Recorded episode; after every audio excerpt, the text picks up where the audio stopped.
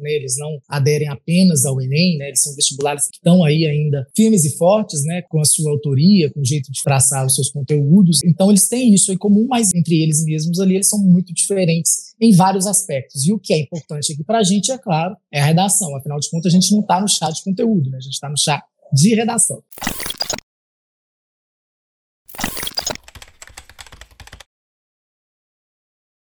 Boa tarde, pessoal! Dá boa tarde, Maria. Começa agora mais um chá de redação, né, gente? Quarta-feira, 16 horas. Eu sou Rayane Oliveira e a gente está aqui para discutir redação, né, meninos? Oi, gente, boa tarde. Eu sou o Pedro, sou monitor de linguagens da Quadro e estamos aqui para mais um podcast maravilhoso com um tema super interessante para um grupo de alunos que a gente tem e que espero que vocês gostem. Exatamente. Aí, gente, aqui é o Balt, coordenador do núcleo de redação. E a gente hoje vai falar sobre vestibulares do Sul, né, que são uns vestibulares muito singulares, e a gente vai entrar aí, é claro, né, nos, nos, nos, principais focos aí de vocês, e a gente vai trazer o máximo de detalhamento, é claro, especificando aí geralmente, é, fundamentalmente, a parte de redação e de linguagens, né? A gente sabe que essa parte é bem diferente, né? E muitos alunos falaram assim: e o Sul? Vocês só falam de São Paulo? Só falam do Sudeste? Então a gente está aqui para desmistificar isso e falar sobre os vestibulares e cada peculiaridade. Mas antes de ir para o assunto do podcast de hoje, eu queria que o Pedro fizesse uma retrospectiva e o Baltazar comentasse um pouquinho do último podcast. Beleza. Bom, no último podcast a gente falou sobre um aspecto super importante da redação, que é a síntese. Como fazer meu texto caber no limite das linhas que a banca me oferece, né? Porque muito aluno tem dificuldade com esse aspecto e fica perdidão na hora de sintetizar as ideias e colocar tudo no limite que precisa. Então o Balt deu dicas fundamentais para quem tem esse problema, para quem escreve demais, se empolga e faz uma, um desenvolvimento de 20 linhas.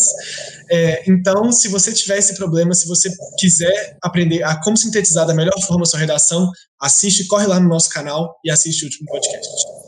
Sim, foi muito bom que a gente falou de várias coisas, né? Geralmente quando a gente vê aí em questões aí de síntese, de, resumir, tentar resumir as ideias, geralmente fala-se apenas da letra, né? A gente falou, claro, da letra, da caligrafia, falamos de todos esses detalhes, falamos sobre o zoom que o corretor aí da banca do Enem tem, falamos também sobre como utilizar um repertório, o que, é mais importante naquele repertório para você sintetizar tudo aquilo que você tem que falar, para você não ficar igual um escritor, né, daquele pensamento que você está querendo né, é, citar, falando páginas e páginas a respeito daquilo, e não chegando em lugar nenhum, que é, é claro, fazendo essa relação entre esses repertórios socioculturais, né, as outras áreas do conhecimento, é, entre tudo que você está querendo trazer para a redação e, é claro, a sua argumentação.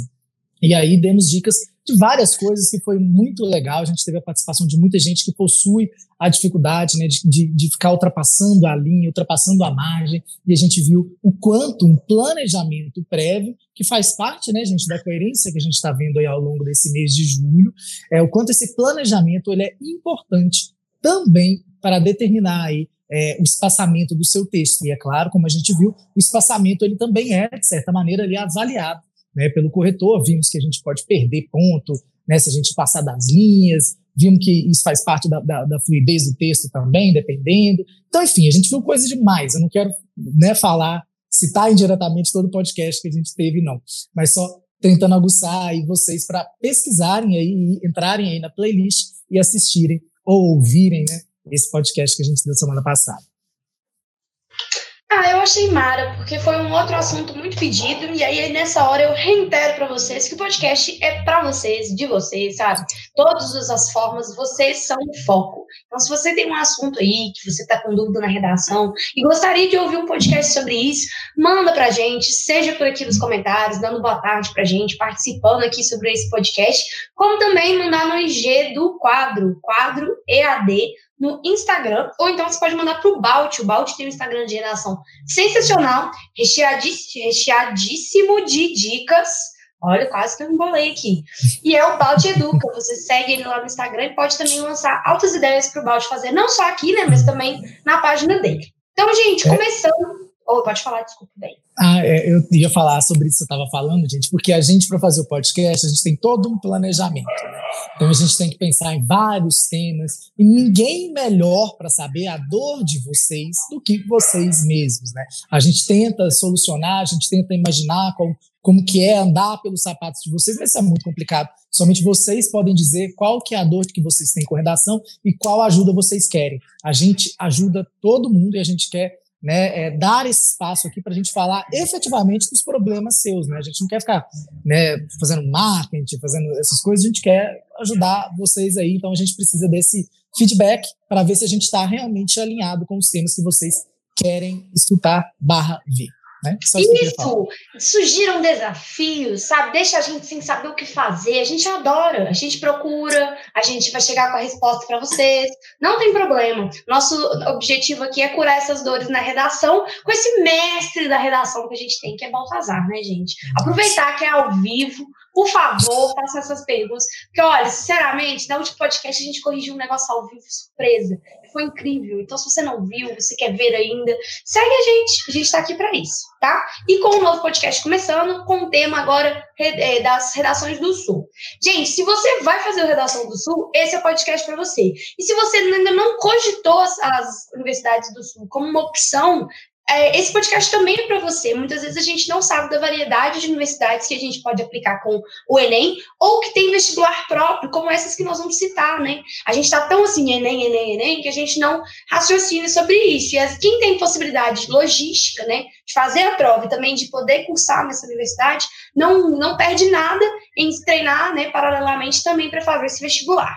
E como a gente sabe, né, vamos combinar, tem muitos vestibulares no Sul, tá, gente? Assim, não é aquela coisa assim unificada, tudo tá lá no Sul. Então a gente já tratou das provas militares, né, que a gente falou das particularidades. Nossa ideia vai ser abordar cada uma um pouquinho, a gente vai trazer, o Bate vai fazer uns comentários gerais, mas por enquanto a gente, tipo assim, vai focar no que, que é o vestibular específico de cada uma, porque elas têm muitas particularidades. Então, anota aí, volta se precisar. E, Balti, começa falando para a gente como que é o treinamento específico. Como que a gente faz um treinamento específico? Quando a gente descreve para o aluno, ah, tal redação é assim, tal redação é assim, como que ele se organiza para colocar isso em prática? É muito importante, gente. É, antes de mais nada, a gente tinha no básico, né? Eu, meu pai sempre fala, eu acho que o pai de muita gente aí fala isso, né? A mãe, enfim é, que, que a casa se constrói por baixo. Né? A gente precisa de uma base, a gente precisa de um alicerce, e eu recentemente tive que ajudar na construção, e eu percebi o quanto é importante o alicerce, porque é muito caro, né? eu tive que contribuir. É, eu percebi o quanto material vai em um lugar que não está sendo visto. Né? Geralmente o pessoal olha acabamento, olha janela, material da telha, enfim. Mas a base, o que está no fundo, ninguém está vendo. E é a parte que segura tudo.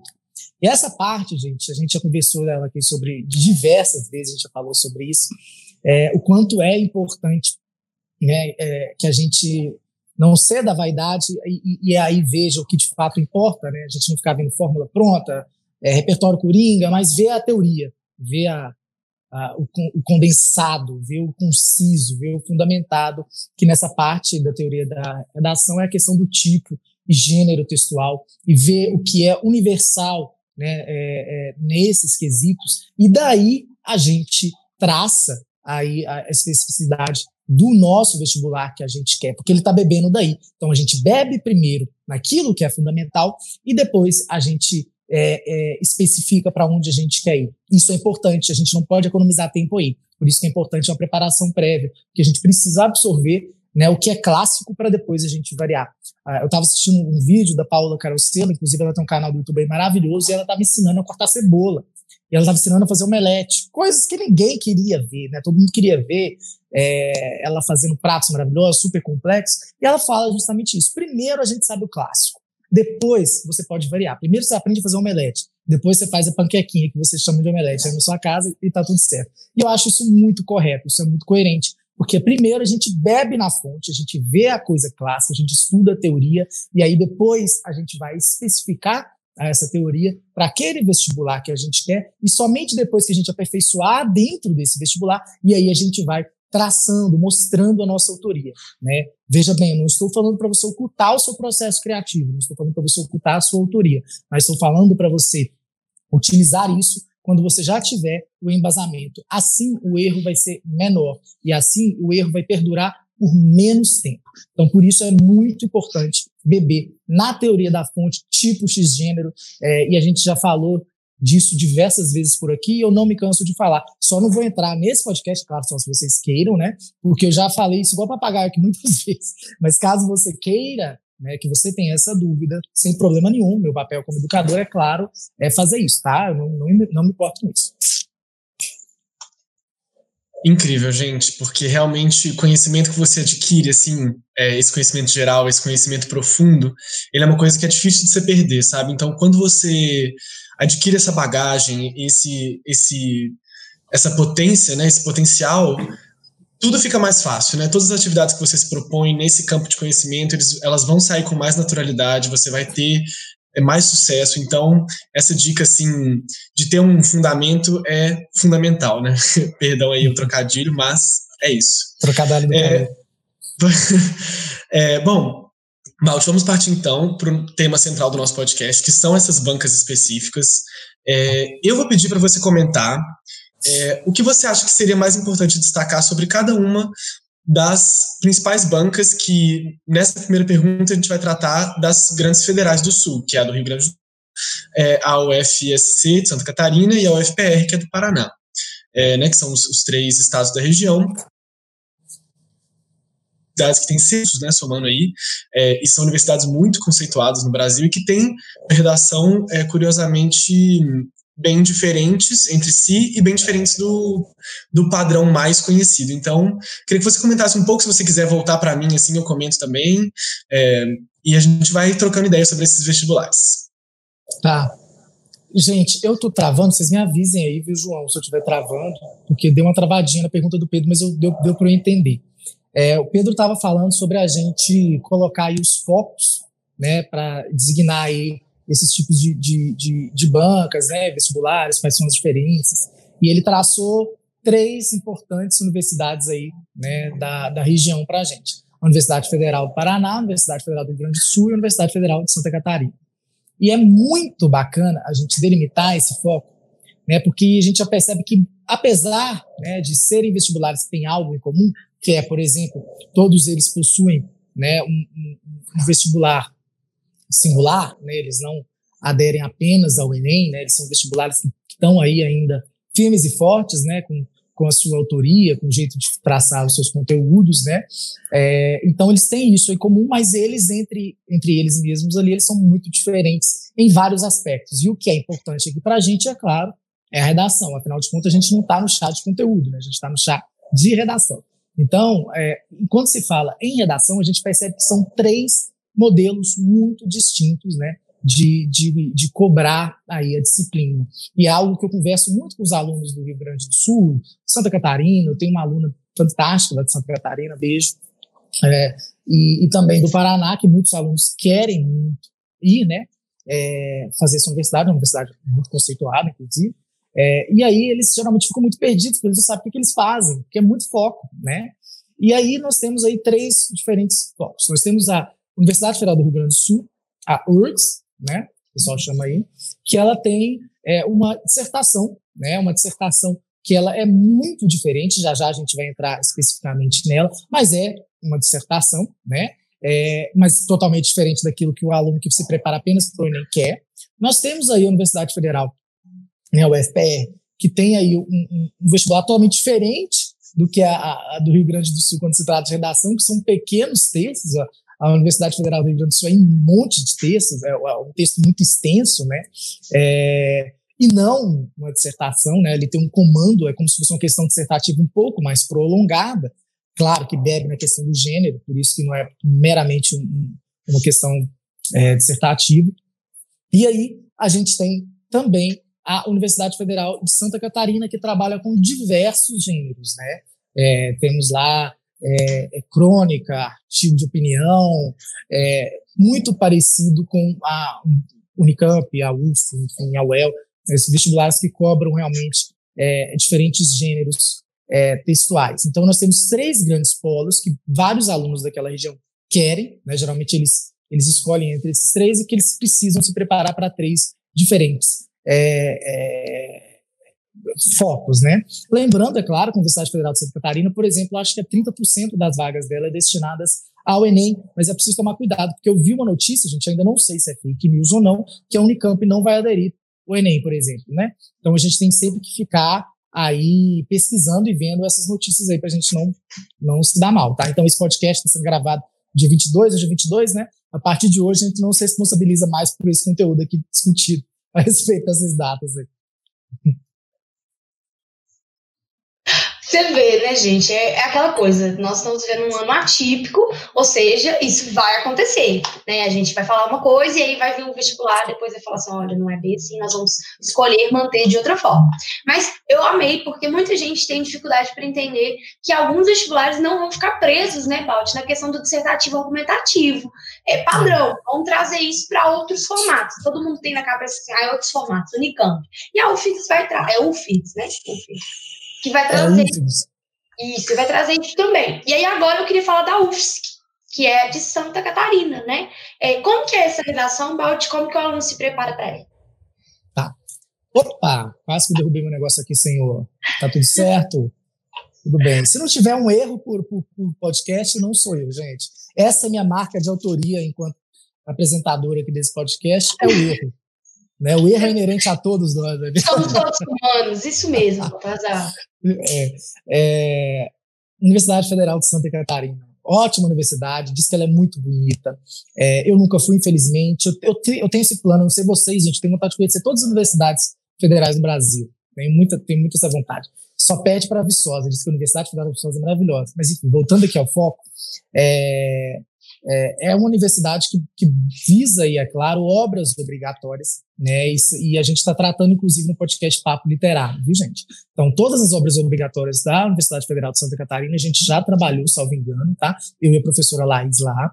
E aí é muito de bom grado que a gente olhe para essas obras com um caráter aí interdisciplinar, né? E aí, quem sabe, se cair um gênero que pode, quiçá, né? Aí utilizar essas obras literárias aí é muito bacana, é muito bem visto. E é claro, como eu disse, ele trabalha em uma pluralidade aí de gêneros textuais muito grande, o que é bem legal, gente, porque aí a gente brinca com várias outras coisas e geralmente a gente já tinha esquecido, né? A gente, é, eu sempre falo que, que o problema da, da, da, escola, né, se eu posso dar palpite na grade curricular, mas já dando, é, é, é que quando a gente é muito criança, a gente treina crônica, a gente treina Fundamental 1, Fundamental 2, né? Crônica, narrativa, é, charge, a gente vai, a gente extrapola esse limite. E quando entra aí no, no, no ensino médio, é só dissertação. E aí, quando vocês que querem aí, de fato, uma universidade que cobre esses outros gêneros textuais, isso não para. E aí não acontece o que acontece muito em outros lugares do Brasil, como aqui em Minas Gerais, infelizmente, que a criatividade está atrelada a gêneros fantasiosos e não a dissertação, por exemplo, o que é algo totalmente irreal. Na dissertação também é possível ter muita criatividade e, é claro, junto, é claro, com posicionamento. Né? Uma, a criatividade não está ligada em um gênero e não está no outro. Né? A criatividade está em tudo. Só que aí, para é, é, deslumbrar a criatividade na criança e no adolescente, no começo da sua adolescência, tratam-se esses gêneros fantasiosos como puramente criativos e, e, enfim, livres, e você pode fazer o que quiser, é o momento de você expandir aí sua criatividade, na hora da dissertação fica aquela coisa de fórmula, receita, bota a tese aqui, bota esse adjetivo aqui, bota esse modalizador aqui, bota essa coisa aqui, e vocês aí que querem uma universidade que não cobram apenas uma dissertação, acabam fugindo disso, porque vocês vão ao longo aí da sua preparação é, treinando esses diversos gêneros, o que é algo positivo demais, e eu queria muito que eu tivesse tido esse foco na minha escola, né? Infelizmente, minha escola, assim como muitas aqui, é, treinavam apenas dissertação na redação quando chegava ali no ensino médio, o que nem pode ser, viu, gente? Se a gente for estudar aí a, a, a BNCC, enfim, os estatutos, os estatutos que regulamentam essas coisas aí, não podia ser assim, não. É tudo bem bonitinho, tudo bem estigmatizado, mas enfim, né? Cada um faz o seu. E, e aí é, é isso, gente. Vocês têm aí um privilégio muito grande de treinar para uma universidade que tem aí diversos gêneros textuais e que todos eles são muito legais, né? Crônica, artigo de opinião, é, dissertação, enfim, vocês têm que olhar sempre o edital aí para ver o que, que vai cair. E lembrando, é claro, de estudar antes disso tudo a teoria, depois aplicar aí a isso. E a gente fez um podcast aqui, inclusive, para você que vai fazer uma universidade que tem que cobram diversos gêneros textuais, que você é, é, que a gente ensina como você faz o seu planejamento de estudo para você ficar variando entre os gêneros, o que, que é mais interessante ou não de fazer, tá? Então eu consigo dar uma olhada nisso também. É muito interessante realmente pensar é, nessa pluralidade da, da banca de Santa Catarina, porque ano passado, pra vocês terem uma ideia, eles cobraram, um dos gêneros que eles cobraram foi o gênero textão na internet, que é uma coisa assim super contemporânea. Foi é, mais ou menos o que a Unicamp fez com o podcast, né? Cobrando uhum. realmente assim uma linguagem e uma adaptação do, do candidato há realidades comunicativas super é, inovadoras para o vestibular, né? Tem vestibulares super conservadores, né, que mantêm ali uma linha rígida, mas a, a Banca de Santa Catarina está mostrando aí que é possível se expressar e ser avaliado e mostrar sua opinião de formas muito diferentes. Isso é muito legal. É, e é, lembrando também que os três pilares que a gente já comentou estão presentes também nessa banca, né? Então, aquela avaliação da norma culta, da adequação à proposta, isso está tudo lá. Voltem aí para ver o que, que eu estou falando. É, bom, Balt, pode falar. Quer falar alguma coisa? Não, é isso mesmo. Eu acho que, que quando, quando eu, eu fico imaginando um aluno que abre uma prova e vê que a, que, a redação é um textão, né? Eu acho que muitos de nós seriam contemplados, né? Tem muita gente que gosta de fazer muito textão, né? E aí Não, tô pronto. É comigo mesmo. Meus alunos já sabem, eu sou a rainha do textão no WhatsApp. Pode vir que eu, eu ia dar com capacidade total. Ser E o aluno está preparado. O aluno está preparado para isso. O que dificulta muito é se ele não desenvolve isso ao longo do tempo, né? Porque, tipo assim, você vai dar conta de mandar essa, você vai ficar nervoso. E aí, se você é surpreendido na hora da prova, esse nervosismo ele pode não ser uma coisa leve, né? Ele se transforma numa coisa gigantesca que tira a sua concentração e que te, não te garante os acertos que você normalmente teria conquistado se estivesse é. tranquilo. Então, quando a gente fala assim, ah, você se prepara tal, não, você não vai conseguir adivinhar qual gênero vai cair. Gênero, tipo, de tipo, porque gênero, na verdade, é o dissertativo argumentativo, não é isso? Tô certo? Não, vai. Não, não, é, tá vendo, gente? Temos aí o gênero dissertativo argumentativo. Mas acho que você quis dizer é porque esses três pilares aí são muito importantes. Por quê? Porque nós, é, é, quando cai um textão, Aí nós temos lá, por exemplo, a parte que a gente fala que é fundamental da norma padrão, por exemplo. Né? E aí a gente tem que perceber, né, dentro do enunciado, para quem que a gente está direcionando. Então, a parte do interlocutor é muito importante nesse tipo de gênero, né? porque aí você vai saber adequar a norma padrão para aquilo. Porque, por exemplo, às vezes a gente está falando, né, é, escrevendo da maneira correta, entre aspas, aí, é, é, ligada às questões gramaticais, mas a gente está falando para um público que não é aquele que está pedindo. Né? Então, a, a, questão mais importante é a gente analisar o enunciado, a gente observar aquilo que está pedindo, definir o interlocutor, e aí você vai pegar aqueles três pilares e vai interpretar, né? Um deles é a interpretação né, é, é, da proposta, que nesse caso seria um enunciado aí bem bacana, é, é juntamente com qual grau de formalidade você vai utilizar dentro da norma padrão, e aí, é claro, você vai fazendo isso. Então, a parte da interpretação é fundamental nesse tipo de, de tema. Então, a gente tem sempre que respirar, pensar, será que é isso? Não vou me empolgar, não vou escrever igual eu escrevo no Facebook. Se for um textão para o Facebook, aí você pode. Aí, tá vendo? E por isso que é muito importante a, a, a interpretação dessa proposta. Genial. Sim, eu achei que foi uma sacada muito interessante. E a questão, às vezes, não é. Porque tem gente que acha que escrever na norma padrão é, é escrever rebuscado, escrever formal, hum. científico. Sim. Só que tem uma questão que é a adequação ao texto que você deve escrever. Então, não é simplesmente escrever palavras bonitas, né? Palavras chiques e tal. É escrever já com que a situação pede. Bom, vamos falar do Rio Grande do Sul, então, Balt. O que, que a gente tem para dizer sobre essa banca e ação? Vamos. Universidade Federal do Rio Grande do Sul é, é uma universidade que cobra uma dissertação muito mais profunda, assim, muito mais única, muito mais pode ser não sei se densa talvez seja a palavra correta para falar, mas é uma, uma, uma, dissertação completamente diferente daquilo que a gente trata né, no Enem, por exemplo. Por quê? Porque é uma redação é uma dissertação que pede que a gente tenha uma pessoalidade maior. Então, palavras é, conjugadas aí na primeira pessoa são muito bem vistas, né? Então, aí já é algo diferente. Outra coisa que, que, que, que difere bastante daquilo que a gente está acostumado é a questão do espaçamento. Salvo engano, são 30 a 50 linhas lá na, na, Universidade Federal do Rio Grande do Sul que a gente tem que escrever. Aí o aluno já fala: Meu Deus, eu custo escrever 20, eu custo escrever 21, e agora eu tenho que escrever 50. Mas essas 50, gente, é um espaçamento bem diferente, tá? É, é, é, é, é, bem menos do que a folha padrão que vocês estão acostumados, né? É uma, é uma folha padrão menor. Então, seria aí em torno de 30 linhas mesmo, eu acho, aí daquilo que você já está mais ou menos acostumado a fazer. Então, a gente tem só que aumentar um pouquinho. Outro ponto muito positivo que é esperado do aluno da Universidade Federal do Rio Grande do Sul é que ele tem aí, é claro, um repertório voltado a textos literários e obrigatoriamente, né, esse obrigatoriamente que está colocando sou eu, mas estou falando que é preferível que o aluno aí utilize é, desses, dessas, dessas obras obrigatórias que tem aí na sua redação. Então é muito importante que vocês vejam a ligação entre as obras literárias, esse é um momento pré-prova, gente, de análise pré-prova, porque a, a, coletânea da prova, a curadoria, enfim, ali, ela tem uma, uma, uma, uma, uma ideia né, a respeito daquilo.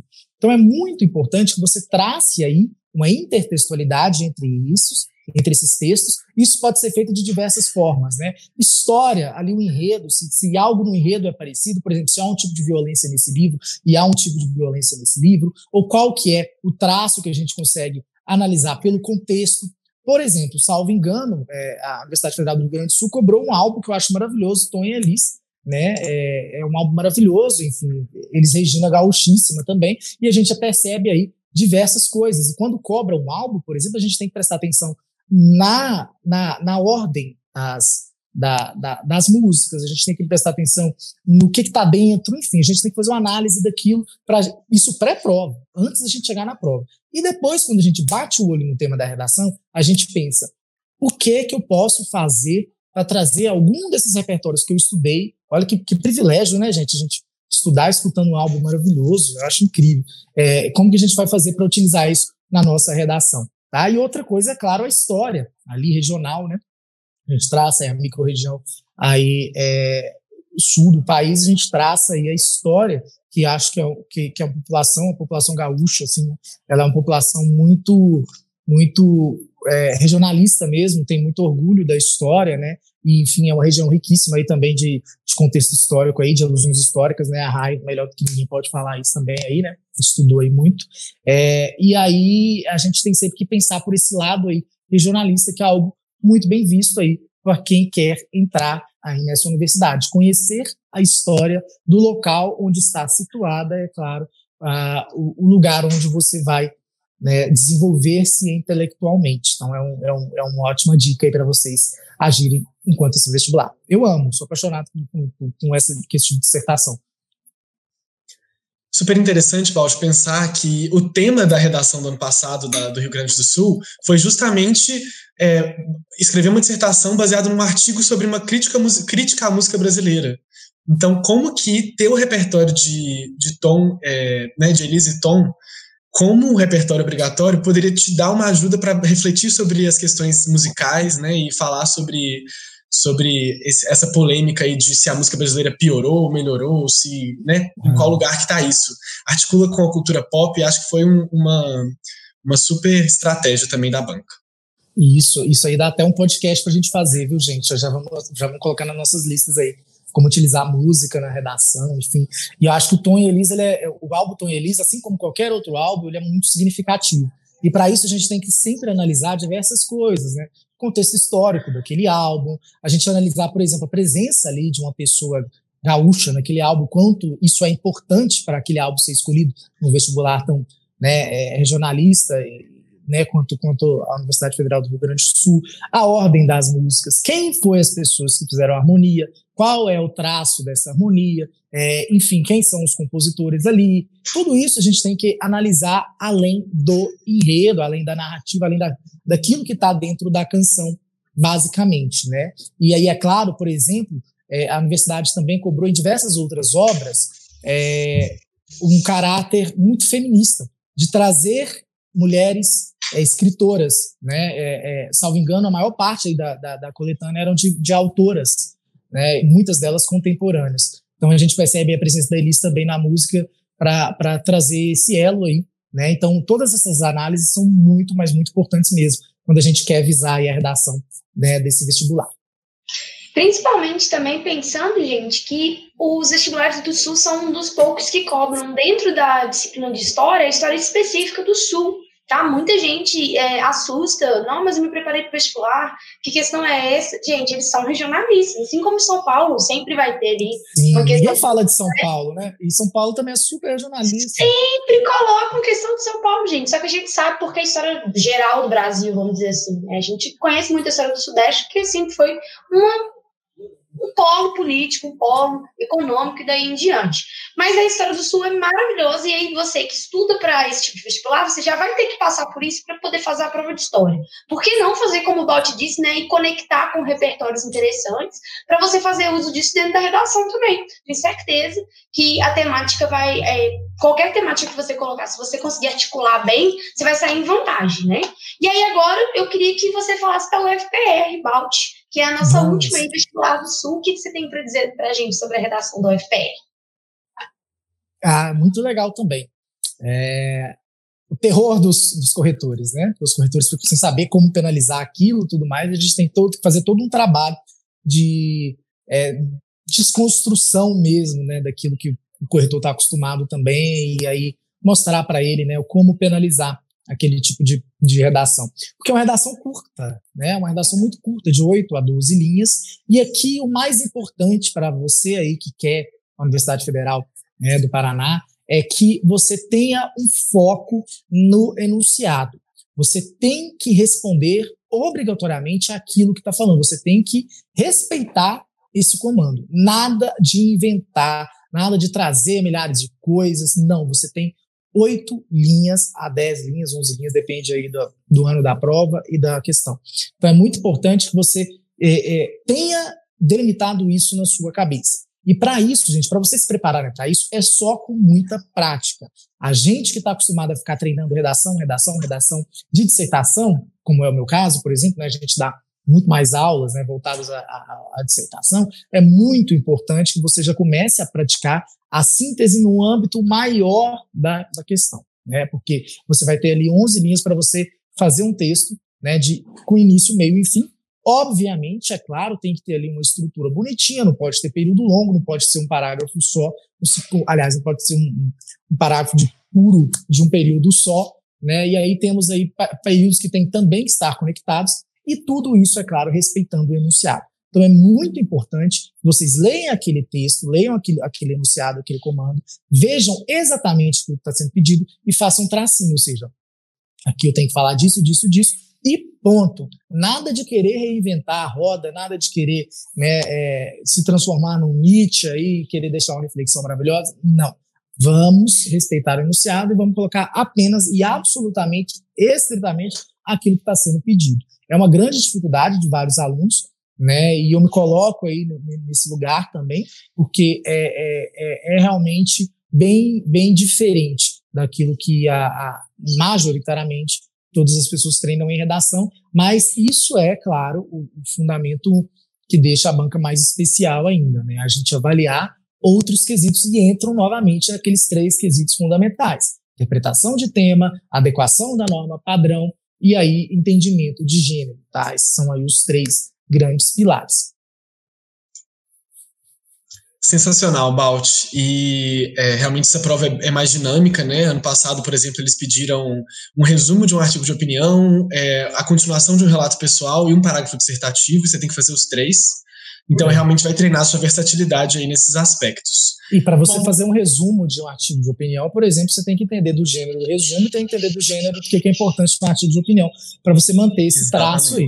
Então, é muito importante o entendimento do gênero e, é claro, o entendimento da interpretação ali da proposta, né? Porque aí, como é que você vai né, é, fazer isso da melhor forma? Por isso, esses dois pilares aí são bem fundamentais. Então, bora treinar, gente, bora estudar. Vamos deixar para a última hora, não, viu? É um vestibular muito complexo e, no entanto, reitero, a beleza dele está realmente na complexidade.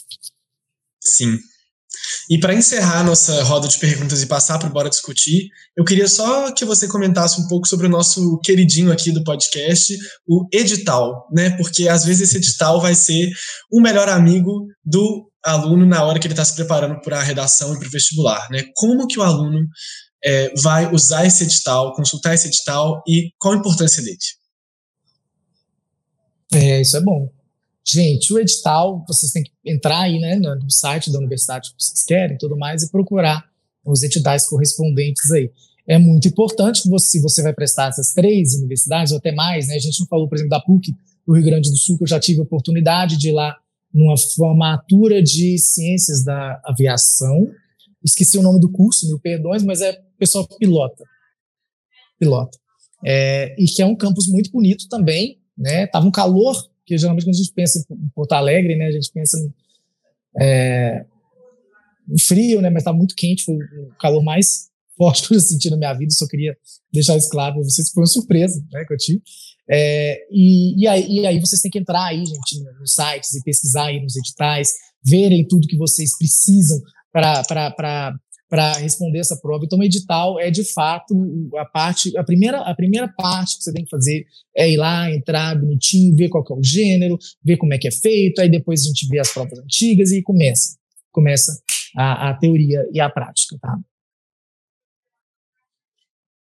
Ai, gente, tá vendo por que, que eu amo o Baltazar? Porque ele explica, porque ele explica de novo, entendeu? E aí vai falando dessa forma. Então, se vocês não entenderam alguma coisa, por favor, deixem nos comentários, tá bom? A nossa primeira parte está se encerrando aqui agora, mas vocês podem perguntar sobre o tema e a gente responde para vocês. Antes de eu ir para Bora Discutir, eu vou dizer pessoalmente que eu amo edital. Eu acho que o edital é aquela coisa, sabe quando fala assim, não, mas eu não sei nada desse vestibular, como que pode vestibular não informar nada para o aluno? Aí o aluno fica assim, por que você não leu o edital? Quando você não lê o edital, você fica por fora não só das informações, como da organização da prova. Então, qualquer letrinha que você vai lá e pulou no edital, não é sobre só sua inscrição estar válida ou não estar válida. É você saber exatamente como a prova está composta. Quem não sabe, o edital não vem sozinho, normalmente ele vem com a matriz de conhecimentos que a prova aborda. Então, a grande maioria dos vestibulares põe junto. No Unicamp, por exemplo, você encontra lá biologia, tudo que cai em biologia. No edital mesmo. Mas é todo esse material, quando a gente fala edital, é todo esse material divulgado para o aluno pelo vestibular, que para a gente não ter esses problemas de ser surpreendido pela prova. Né? E aí agora Bora Discutir foi um tema favorito do Baltazar, sabe? Porque o Baltazar falou assim, olha, dessa vez eu que quero, assim, destrinchar esse tema. E aí ele trouxe o limite do humor. Esse é o simples tema, tá? O limite do humor. Poderia ter vindo com o limite do humor do Brasil, né? Que você sabe que é sempre de quebra, sempre coloco o Brasil para ajudar o aluno a direcionar para as problemáticas mais próximas dele, mas é um tema bem amplo, né? Porque você tem falar de humor não é fácil. Você pode falar do humor na arte, você pode falar de várias representações artísticas em que aparece o humor. O humor está presente até na política, gente. A gente quando tirar sarro, quando há provocações entre candidatos, isso tudo também, por exemplo, por isso que vira meme, né? Vira meme porque tem humor e a gente esteja das coisas mais corriqueiras da nossa vida até as coisas mais sérias, passando na televisão, vocês, padre que cai, é derrubado do palco, a gente ri, é, a gente, eu digo como sociedade, tá, gente? Estou tentando provocar aqui autocrítica. E uhum. seja qualquer for, né, a gente tem que pensar que o próprio tema falou que o humor tem limite. Então, tipo assim, se você é da opinião que o humor não tem limite e o humor é sinônimo de liberdade de expressão, é, desde já, já coloca seu pezinho para trás, porque você não estará correto se você for contra o tema. Então, você já tem que abordar uma, uma forma de limite do humor. Então, aqui claramente está direcionando para a questão dos direitos humanos. Ai, Rayane, como assim direitos humanos?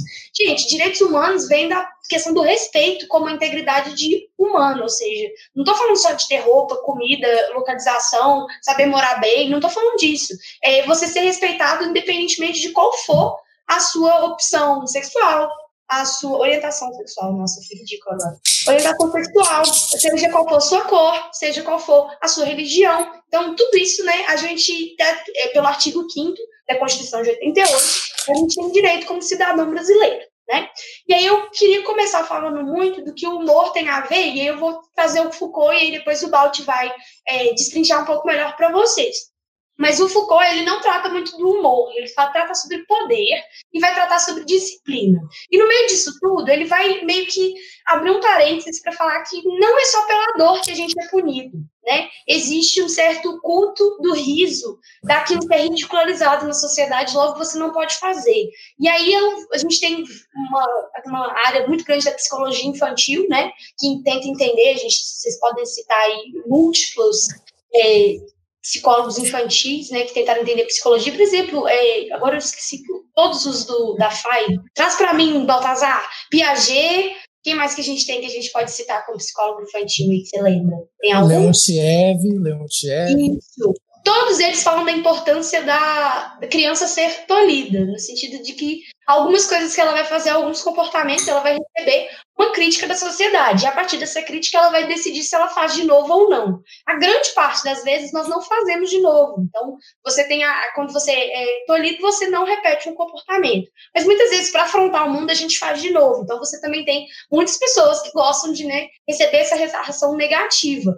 E aí, no meio disso a gente vai ter que ter essa descrição de que o humor ele é tão danoso, né, quanto uma disciplina física, porque você ridiculariza aquilo que a pessoa é ou aquilo que a pessoa faz, de forma com que ela não se sente confortável em sociedade para ter esse tipo de comportamento.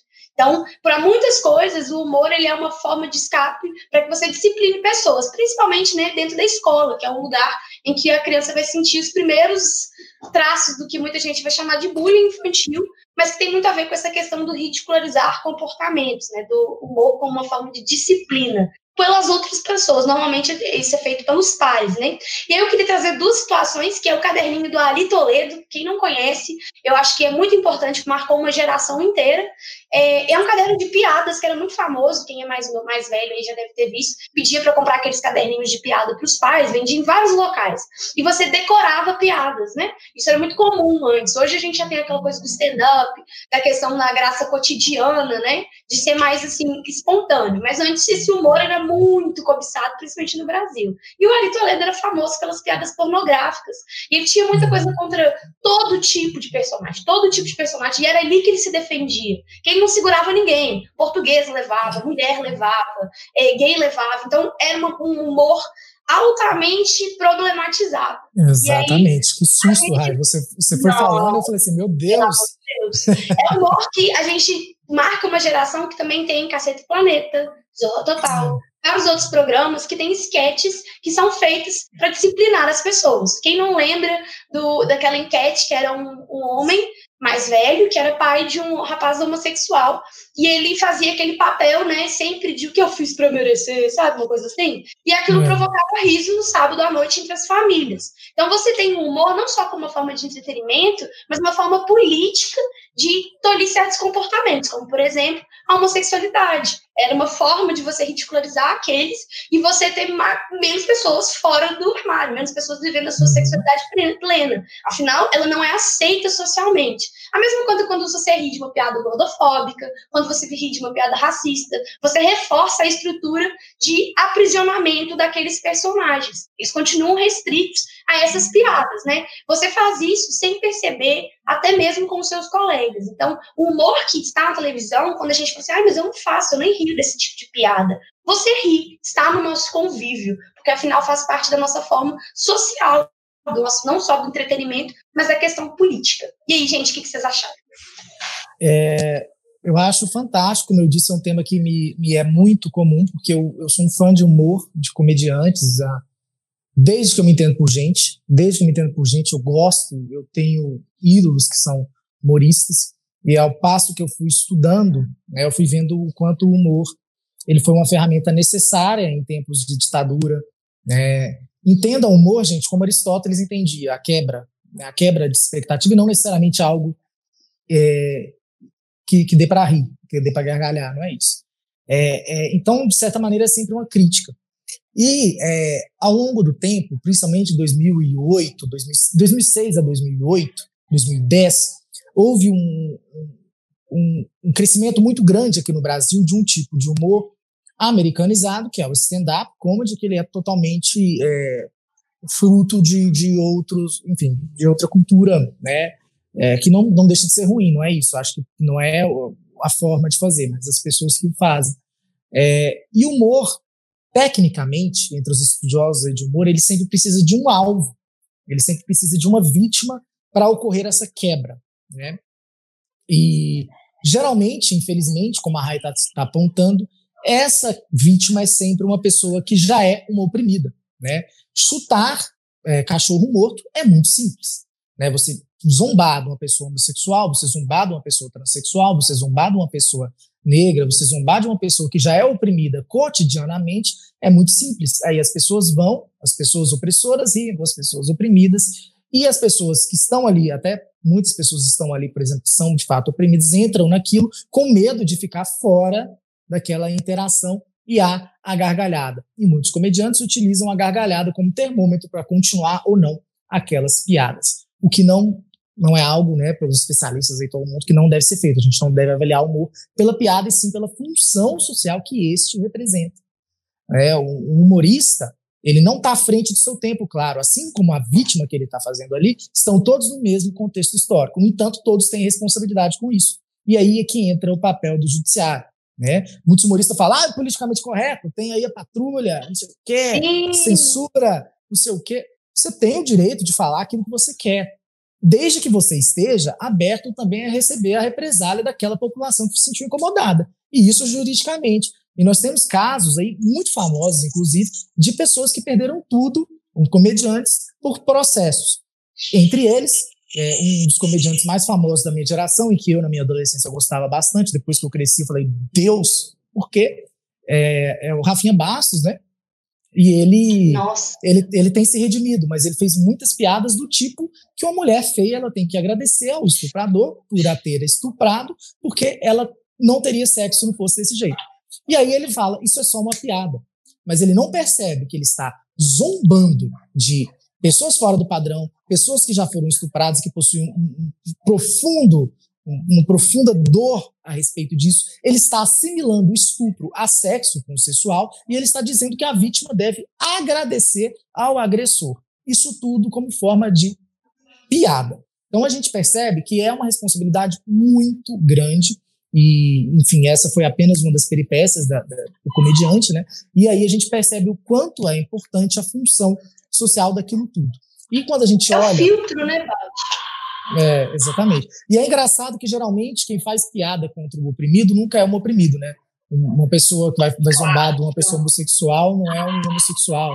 É, e, e aí a gente percebe que se o humor precisa de fato de uma vítima, por que não ser o opressor? Por que não ser o banqueiro? Por que não ser o padrãozinho? Por que não ser é, o, a pessoa, é, enfim, rica? É, porque tem sempre que ser o cachorro morto. E é isso uma das frases do documentário que eu vou citar para vocês em Colher de Chá, que fala que é muito importante. Chutar cachorro morto é fácil, eu quero ver pegar o touro pela unha. Né? E é isso que tá. É você pegar o opressor pela via do humor, que é algo que várias pessoas já fizeram, gente. Várias pessoas já fizeram. Laerte, mulher trans, chargista, inacreditável, cartunista, maravilhosa, faz há muitas décadas aí na nossa sociedade, tá? Então a gente tem que escolher artistas que nos façam rir e que eles escolham a vítima certa. Um outro caso desse de stand-up é a Ellen DeGeneres. Eu, pelo menos, nunca vi ela sendo, é, ela escolhendo como a vítima a pessoa a pessoa oprimida, né? Ela sempre escolhe né, os outros lados aí da moeda. Então é muito importante a gente escolher quem a gente vai dar dinheiro, quem a gente vai comprar o ingresso. E, de fato, gente, o textão lá na Universidade Federal de Santa Catarina é muito importante nisso. Se vocês virem algum comediante, alguma pessoa utilizar de ferramentas de humor é, para é, perpetuar estereótipos e, é claro, assédios, né, é, de diversas maneiras, a gente tem que sim que fazer, tem que falar, tem que expor, é, pra, porque a gente está num tempo que a gente pode ser ouvido né, com essas pessoas, então é muito importante. É, e só para finalizar, o humor é de fato uma caricatura, né, é uma caricatura de pegar, entre aspas, a maior característica de alguma coisa e exagerá-la, e nesse processo tende-se a, a, a gerar preconceitos muito grandes por conta, geralmente, dessa situação aí de, de opressão aí que acontece no Brasil, tá, gente? É, então, fiquem com essa, é um assunto muito delicado e muito importante, como a Rai disse, tem limite, sim. Pedro, termina aí, desculpa, me estendi totalmente. Não, foi maravilhoso. Inclusive, eu ia comentar do documentário, mas vou deixar para sua colher de chá.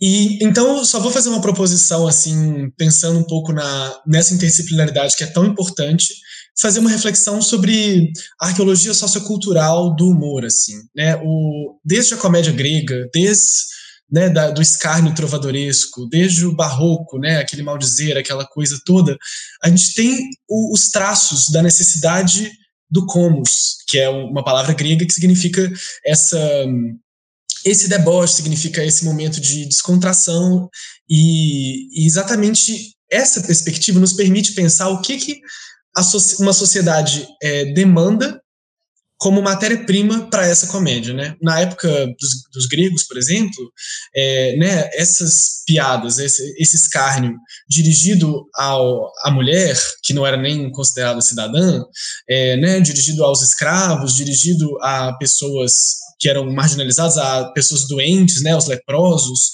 isso, isso se repete na história, se repete na literatura, e a gente vê com exemplos assim de poemas super curiosos, por exemplo, né, trovas e cantigas super curiosas e material realmente forte de crítica.